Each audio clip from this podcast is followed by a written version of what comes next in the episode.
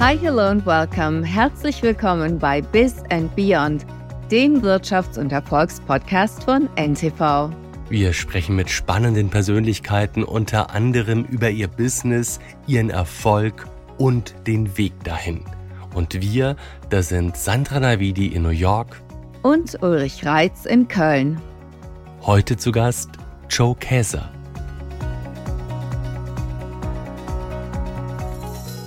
Wir sprechen heute mit einem der erfahrensten deutschen Manager, lange Jahre Vorstandschef von Siemens und jetzt Aufsichtsrat, Aufsichtsratschef von Siemens Energy und auch Daimler Trucks. Herzlich willkommen, Joe Käser.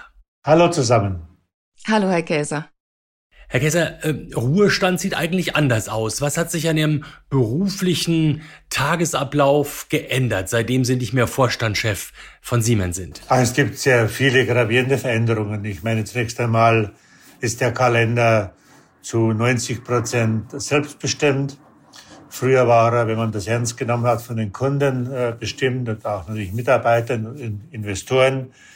Äh, zweitens, und das ist größte, der größte Unterschied, jetzt muss ich nicht mehr umsetzen. Jetzt gebe ich Ratschläge und äh, übe Aufsicht aus, aber muss nicht mehr umsetzen. Und die Umsetzung ist ja eigentlich dann das, was den Unterschied macht. Man kann Strategien haben, äh, so, so toll sie auch immer sein mögen, wenn sie nicht umgesetzt werden, sind sie nutzlos.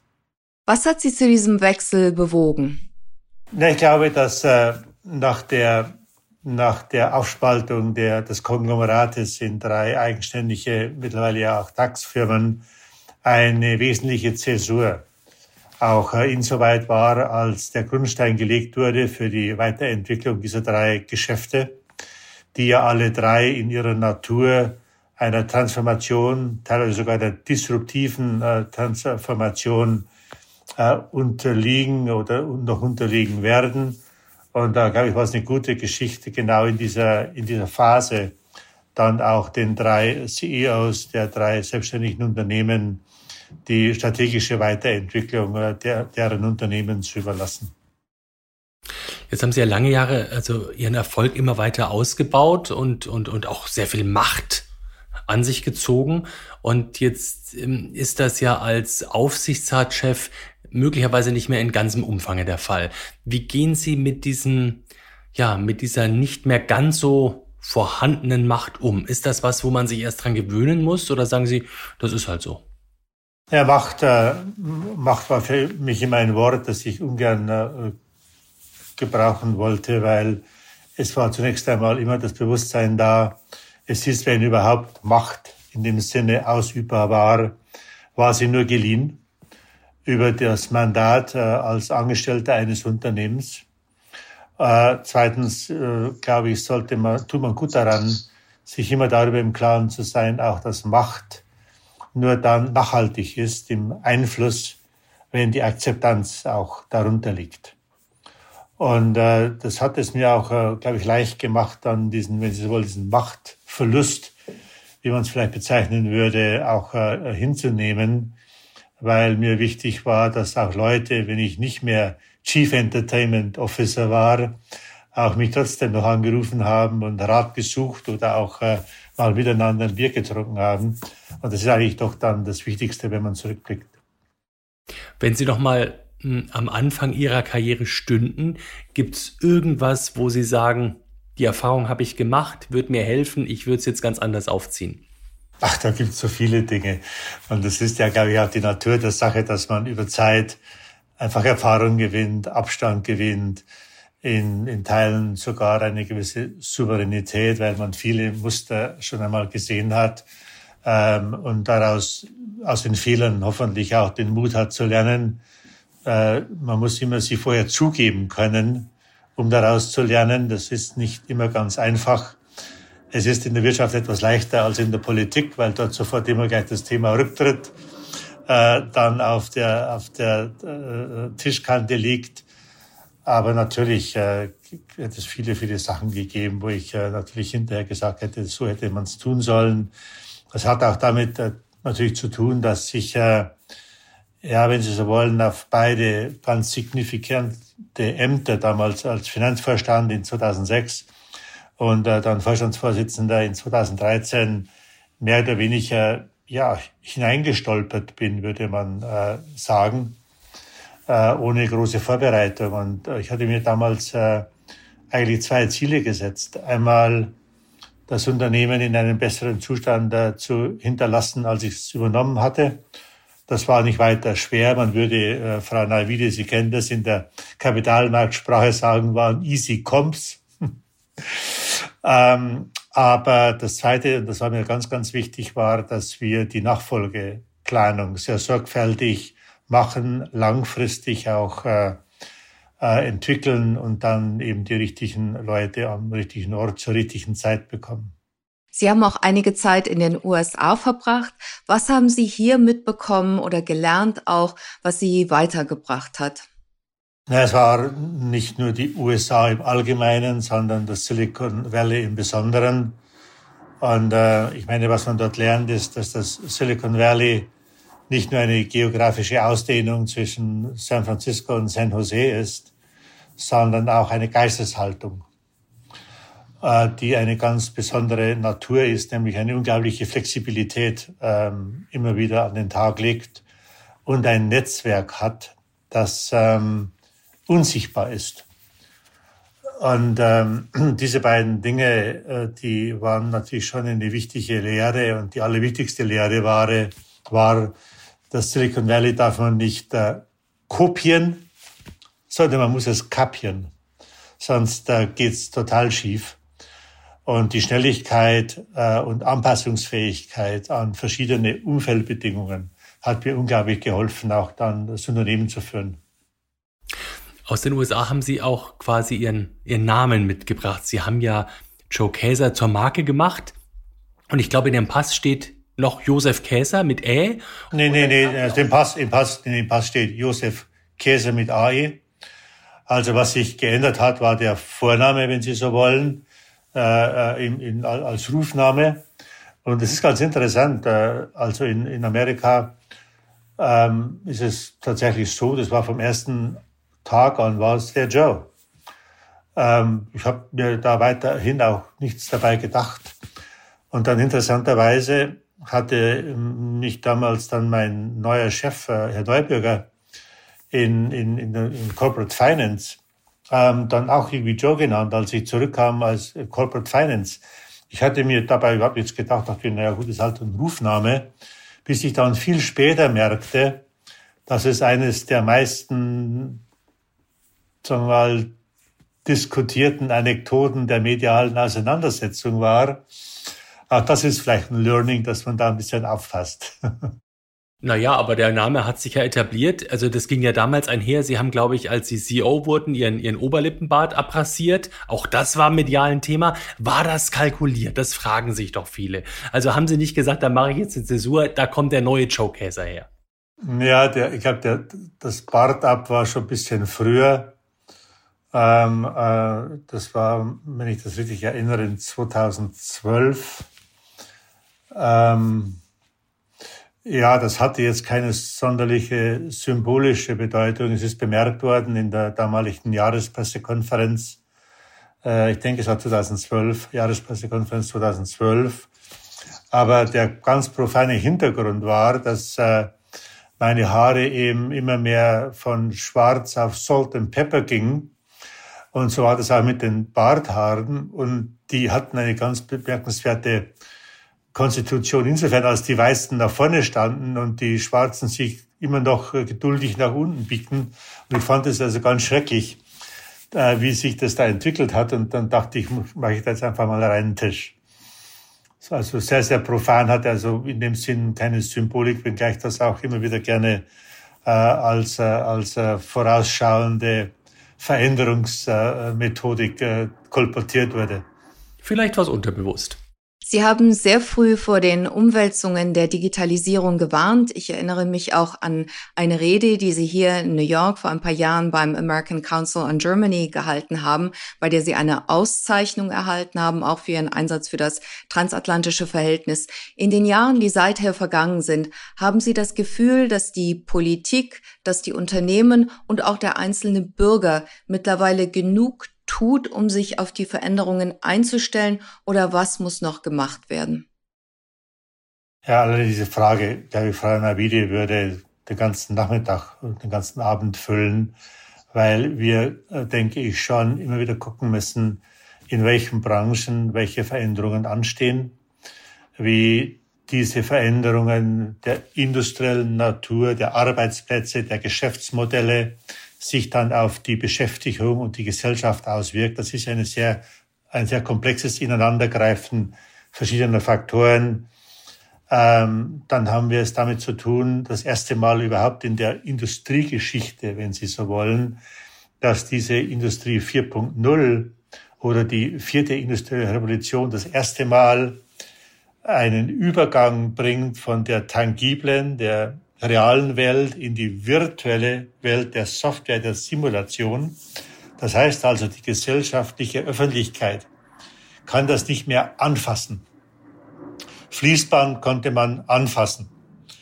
Ähm, Elektrifizierung konnte man sehen von der Mechanisierung auf die Elektrifizierung. Und jetzt sind wir auf einmal in der virtuellen Welt der Simulation. Da werden dann Bilder wach wie Dark, Dark Vader und diese ganzen äh, dunklen Mächte. Und das sorgt natürlich für Unsicherheit in der Gesellschaft. Und es wird weitergehen, wenn Sie daran denken, wie die künstliche Intelligenz dann auch die, die Zukunft äh, des, des Lernens bestimmt. Und da gibt es natürlich äh, große Ängste, die auch äh, einhergehen mit der Spaltung der Gesellschaft, die verstärkt werden durch den politischen Populismus. Also eine ganz schwierige Materie. Aber lassen wir das vielleicht mal beiseite, weil Boiling the Ocean äh, hat noch nie sonderlich viel gebracht.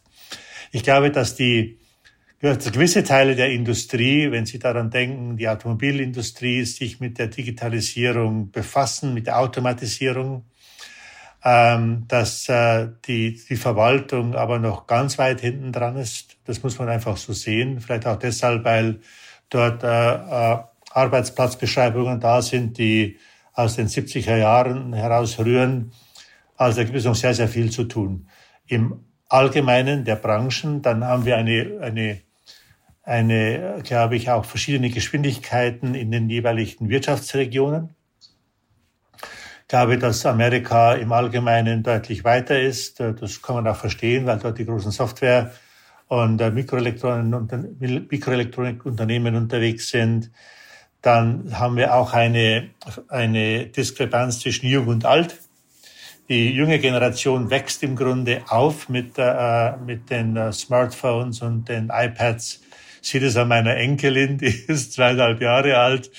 Wenn die das äh, iPhone äh, meiner Tochter erwischt, dann fängt er an zu wischen und zu machen und zu tun, ganz intuitiv. Also diese, diese, diese, diese, wie sagt man da, diese Natives, Digital Natives, werden sicherlich auch die Zukunft äh, der Gesellschaft und der Wirtschaft bestimmen. Jetzt sind Sie ja auch jemand, der ganz besonders auf den Faktor Mensch setzt. Und demgegenüber haben Studien ergeben, dass viele CEOs dazu zendieren, in Maschinen, in Roboter, in Digitalisierung zu investieren, auf Druck von Aktionären, weil es die Löhne senkt und weil das messbar und konkret ist. Und wenn man in Humankapital investiert, dann ist es halt ein bisschen schwammiger. Wie würden Sie da das Plädoyer für den Menschen halten und wo liegt unser Mehrwert, der größte Mehrwert, den wir gegenüber Maschinen haben? Haben? Ja, Im Grunde ist es zunächst mehrere Fragen. Im Grunde ist es zunächst einmal so, dass, das dass die Investition in Human Capital ja auch ein Enabler ist, dafür die gewünschten Ergebnisse auch der Aktionärinnen und Aktionäre zu erhalten. Insofern haben wir hier eine, eine Ursache-Wirkungsbeziehung, die sich nicht ausschließt. Und ja, ich muss schon auch sagen, je fokussierter ein Unternehmen in der Branche ist, desto mehr kommt es auch auf die technische Kompetenz der Führung an. Je breiter das Spektrum ist, desto wichtiger ist es, eine intuitive Kraft und Fähigkeit zu haben, die losen Enden zusammenzubringen, Konflikte zu, zumindest zu integrieren, wenn man sie schon nicht auflösen kann. Äh, und ich darf auch sagen, ich glaube, dass äh, diese drei Siemens-Unternehmen, die Sie heute sehen, Siemens Energy, äh, Siemens Healthineers und die neue Siemens AG, die ein Siemens Industrial, wenn Sie so wollen, ist, Alle drei CEOs sind viel bessere CEOs, als ich sie, als ich hätte sein können in den jeweiligen drei Unternehmen.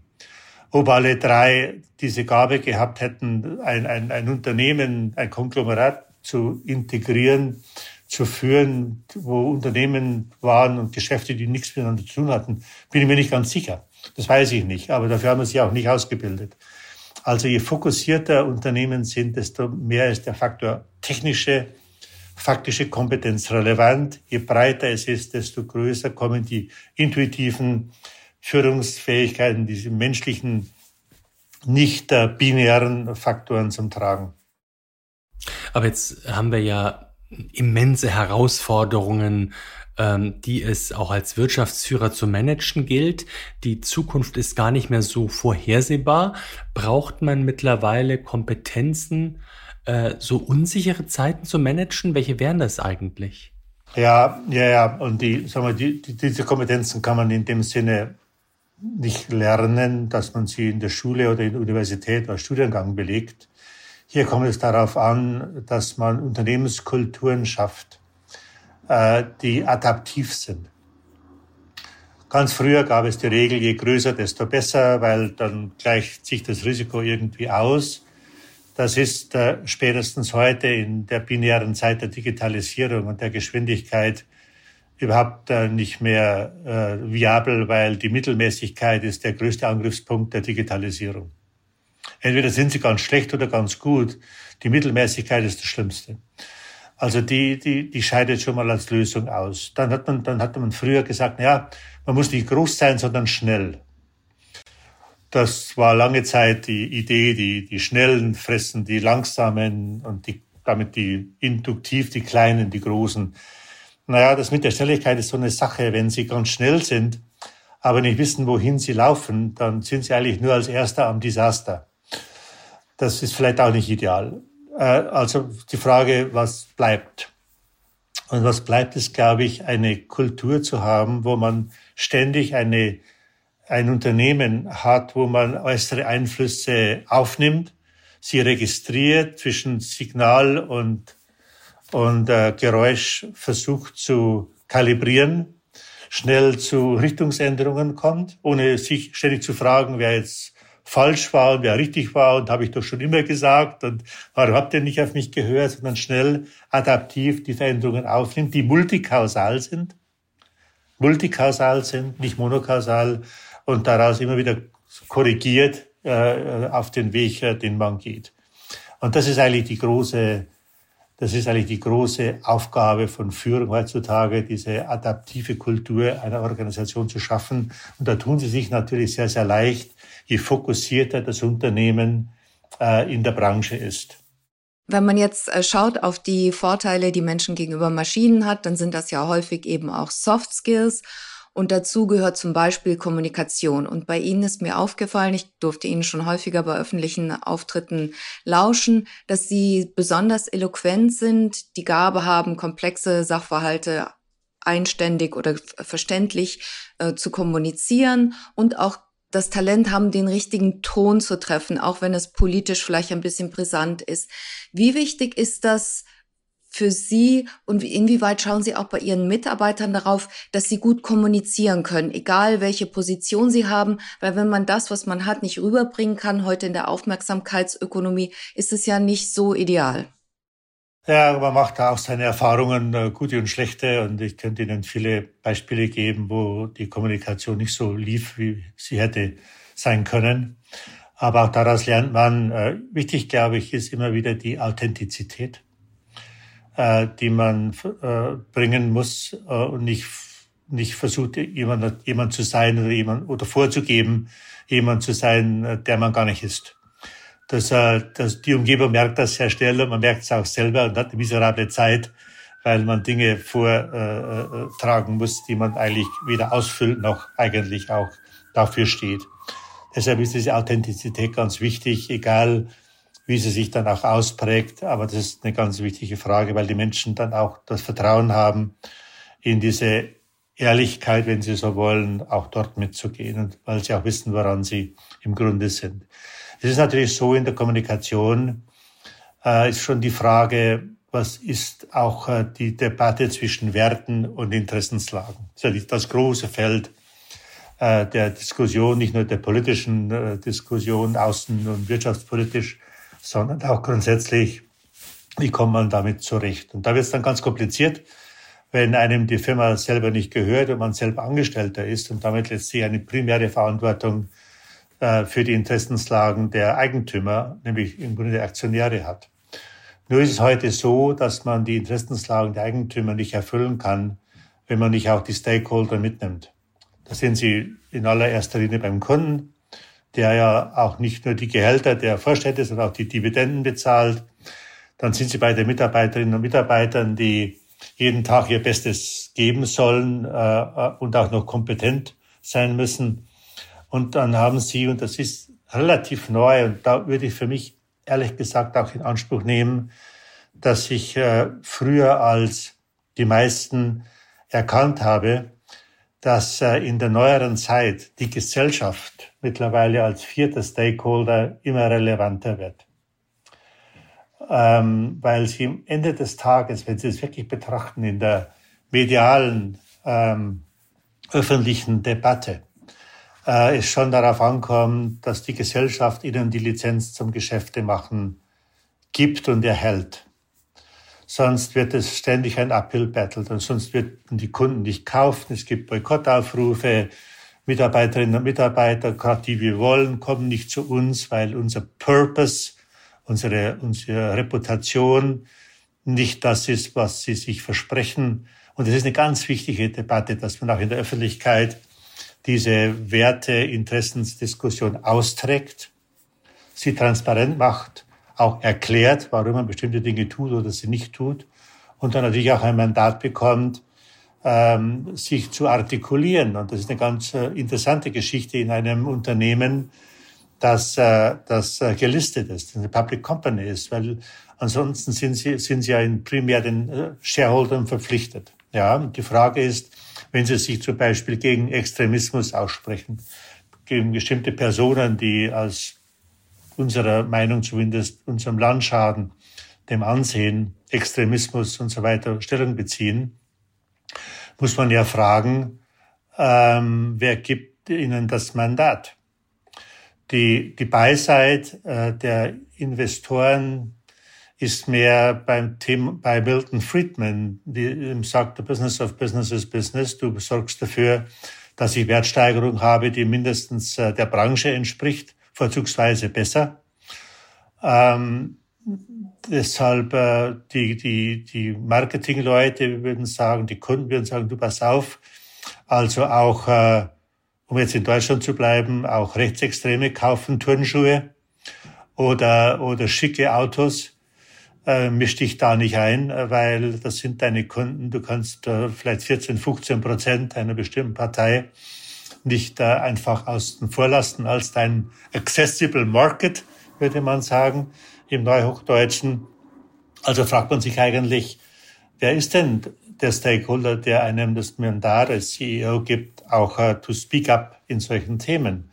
Und das ist interessanterweise, sind es die Mitarbeiter. Und ich hatte damals auch, als ich mich sehr stark auch in diese Extremismusdebatte auch eingebracht hatte, Ausgrenzungsdebatten, die wir in Deutschland hatten durch bestimmte, vor allem rechtsorientierte Parteien, äh, hatte ich dann mal unsere Mitarbeiterinnen und Mitarbeiter online gefragt und, und sagte, wie ist es denn eigentlich? Wollt ihr, dass euer CEO sich an der gesellschaftspolitischen Debatte zu Extremismus, Ausgrenzung, beteiligt oder sollten wir eigentlich lieber uns davon fernhalten? Und wir hatten etwa 10.000 äh, Responses online über unser Mitarbeitertool und fast 90 Prozent, 90, 89 und ungerade hatten gesagt, ja, wir wollen, dass unser CEO sagt, was er oder sie denkt über bestimmte äh, Wertefragen der Gesellschaft. Und das ist das Mandat. Warum ist das so wichtig? Das ist deshalb so wichtig, weil speziell in der neueren Zeit ähm, die, die äh, Leute, die wir, den Nachwuchs, den wir wollen, den wir brauchen, dieser Nachwuchs hat Optionen, viele. Und dieser Nachwuchs, der kommt nicht mehr zu uns, weil wir die beste Technologie in der Gasturbine haben oder weil wir äh, irgendwie große Automatisierungs-, äh, Rationalisierungserfolge bieten können, die kommen zu uns, weil es, weil sie gerne bei uns arbeiten, weil wir den Krebs besiegen in der, in der, in der, in der, bei den Health Engineers, weil wir bei der Energie dafür sorgen, dass wir eine nachhaltige ähm, äh, Energiewirtschaft haben. Dieser Purpose ist sowas von interessant und sowas von wichtig für das Recruiting der besten Talente und auch das Thema Speak Up, die Positionierung eines Unternehmens, des Leaderships zu Fragen der Gesellschaft hat eine extreme Relevanz für das Recruiting, aber auch natürlich für die, für das Behalten der Menschen, die Optionen haben. Und deshalb können Sie auch daraus das Mandat, wenn Sie so wollen, rekrutieren, sich auch gesellschaftspolitisch zu öffnen und auch mitzudiskutieren. Das ist ganz, ganz wichtig, auch wenn man da nicht immer äh, einheitliches Feedback bekommt. Wenn Ihre Enkeltochter mal größer ist und, und, geht in die Schule und Sie geben ihr dann Ratschläge mit, damit sie sich im Berufsleben und im späteren Leben richtig gut schlägt. Welche sind das? Zunächst einmal würde ich äh, ihr sagen, sei immer du. Äh, gib nie vor, jemand anders zu sein, weil das geht auf Dauer schief. Und den zweiten Vorschlag, den ich hier machen würde, wenn sie versucht, ihre Karriere zu beginnen, würde ich ihr sagen, auf deinem Weg nach oben sei immer freundlich, respektvoll und fair. Weil auf dem Weg nach unten wirst du sie wieder alle treffen.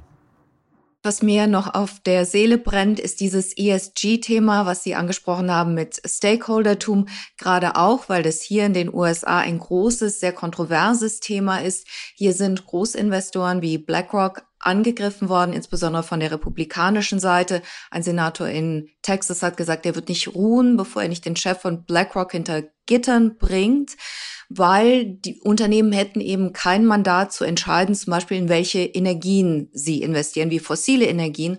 Und warum das so kontrovers hier gerade ist, ist, weil Pensionsfonds und andere Fonds Geld verloren haben, als der Energiepreis so hoch war. Und die sagen, mal abgesehen davon, also erstens, ich habe Geld verloren und zweitens, sogar Herr Döpfner hat gerade verlauten lassen, dass Klimaerwärmung etwas Positives ist, dem er entgegenschaut da kommen wir nochmal zurück, wie rechtfertigt man das dann, wenn das dann auch so ein Riesenpolitikum wird, was hier auch wirklich äh, soziale, geschäftliche Verwerfungen hervorruft? Hm, ja, sehr gute Frage. Ich äh, verfolge natürlich auch diese Debatte sehr, weil ich als, als äh, Vorsitzender von zwei Aufsichtsräten äh, und Mitglied eines dritten, der auch in dieser Branche ist, nämlich Linde, auch äh, sehr viel damit zu tun hat. Äh, Siemens Energy mit der Energietransformation, äh, Daimler Trucks mit der Transformation von großen Dieselaggregaten hin zu Wasserstoff- oder batterieelektrisch betriebenen äh, Antrieben haben wir diese Thematik ständig. Also meine Position ist äh, zunächst einmal äh, das Thema ESG ist da, um zu bleiben. Äh, es äh, umfasst äh, die wesentlichen Aspekte einer nachhaltigen, langfristig orientierten Unternehmensführung. Aber, und jetzt kommt das Aber, ESG kann man nur, glaube ich, nicht nur beschreiben, sondern auch umsetzen, wenn man die notwendigen Mittel und finanzielle Stärke und Wettbewerbsfähigkeit hat. Das heißt also, die Basis, das Fundament ist wieder ein profitables Geschäft. Und auf dieser Basis muss man die Umsetzung dann von Environmental, von Nachhaltigkeit, von äh, sozialen Aspekten wie dem Wellbeing der Employees und natürlich auch eine integre Governance, denken Sie an äh, halt saubere Geschäfte, äh, äh, Gesundheit am Arbeitsplatz und so weiter, Unfallverhütung auch entsprechend machen. Aber eben nur in der Reihenfolge. Und das vergisst man gern ein bisschen, wenn man von der ESG-Seite kommt, dann ist alles nur noch ESG und alles nur grün und alles nur sozial und alles nur äh, bloß nichts mehr anfassen, damit äh, ja auch kein Unfall passiert. Dann braucht man auch kein Geschäft mehr. Ähm, deshalb ist es schon entscheidend, dass wir ein Geschäftsmodell haben, das äh, ökonomisch tragfähig ist. Und auf der Basis dieser ökonomischen Tragfähigkeit, die vorzugsweise besser ist als der Wettbewerb, mindestens aber genauso gut sollte man die Nachhaltigkeit der, der Geschäfte über ESG dann weiterentwickeln. Und dann funktioniert das auch. Sonst, äh, glaube ich, äh, kommen wir da auf keinen grünen Zweig. Ich verstehe natürlich auch, dass gerade Amerika äh, hier eine sehr bipolare ähm, gesellschaftliche, politische äh, Entwicklung hat. Das hat Vor- und Nachteile. Zumal werden sie niemals eine Drei-Parteien-Koalition äh, managen müssen, hat auch Vorteile, hat aber auch Nachteile. Nämlich, dass diese Bipolarisierung äh, äh eigentlich weiter fortschreitet und sich auch in die wirtschaftliche Entwicklung bestimmter Branchen hinein äh, äh entwickelt. Äh, Europa hat gegenüber Amerika ganz wenige Vorteile. Ganz wenige Vorteile. Wirklich sehr wenige. Einer der wenigen ist aber, dass sich im europäischen Modell der Ansatz der, der Geschäftsführung, des Business Judgments deutlich stärker hervorgetan hat als nur das Thema Stakeholder oder Shareholder Value in the short term. Und das ist ein Wert an sich.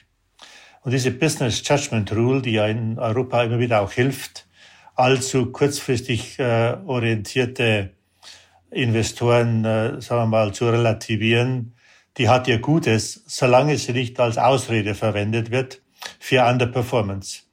Dann ist äh, die Grenze überschritten. Kommen wir zu unserer Abschlussfrage, Herr Käser. Wenn Sie nochmal den Luxus hätten, vier Wochen ein Praktikum zu machen, wo und was wäre das? Eine gute Frage. Also, ich würde wahrscheinlich äh, ein Praktikum machen in einer Umgebung, wo wir die Generationenkonflikte am stärksten sehen. Das müsste ich mir wirklich überlegen. Es müsste tangibel sein, äh, sehr viel mit Menschen zu tun haben. Das würde ich gerne sehen. Mir ist nicht mehr ganz klar, wie diese gesellschaftliche, diese, Generation, diese Generationenverträge, ob diese noch intakt sind oder nicht. Und das würde ich gerne herausfinden. Ich habe noch eine Frage. Sie haben einmal gesagt, solange die Träume noch größer sind als die Erinnerungen, dann ist man, steht man gut da. Was sind Ihre Träume? Ja, also mein, mein Traum ist, dass die, die Welt sich wieder stärker integriert und auf der Basis gemeinsamer Ziele die Nachhaltigkeit fördert. Das ist mein Traum ähm, und dazu muss man keinen Systemwettbewerb führen, mit der Maßgabe, es darf nur eine, es darf nur einen geben, um in der Filmsprache zu reden, sondern dass man auf der Basis einer friedlichen Koexistenz tatsächlich auch ein multipolares Systemlandschaft in der Welt hat und man sich einigen kann auf bestimmte Grundfeste des Respekts und des Umgangs miteinander. Das wäre eigentlich mein Traum. Das ist doch ein schönes Schlusswort, ja. Vielen Dank, dass Sie dabei waren, Herr Gelser. Danke Ihnen. Machen Sie es gut. Auf bald mal. Servus. Tschüss. Vielen Dank, dass Sie mit dabei waren. Wir würden uns sehr freuen, wenn Sie unseren Podcast Bis and Beyond abonnieren würden und auch beim nächsten Mal wieder mit von der Partie sind. Sie hörten Bis and Beyond, den Wirtschafts- und Erfolgspodcast von NTV. Produziert wird dieser Podcast von Andolin Sonnen aus dem Team der Audio Alliance. Die Redaktion übernahmen Sandra und ich. Vielen Dank fürs Zuhören und bis in zwei Wochen. Tschüss. Goodbye und bis zum nächsten Mal. Ihre Sandra Navidi aus New York und Ulrich Reitz in Köln.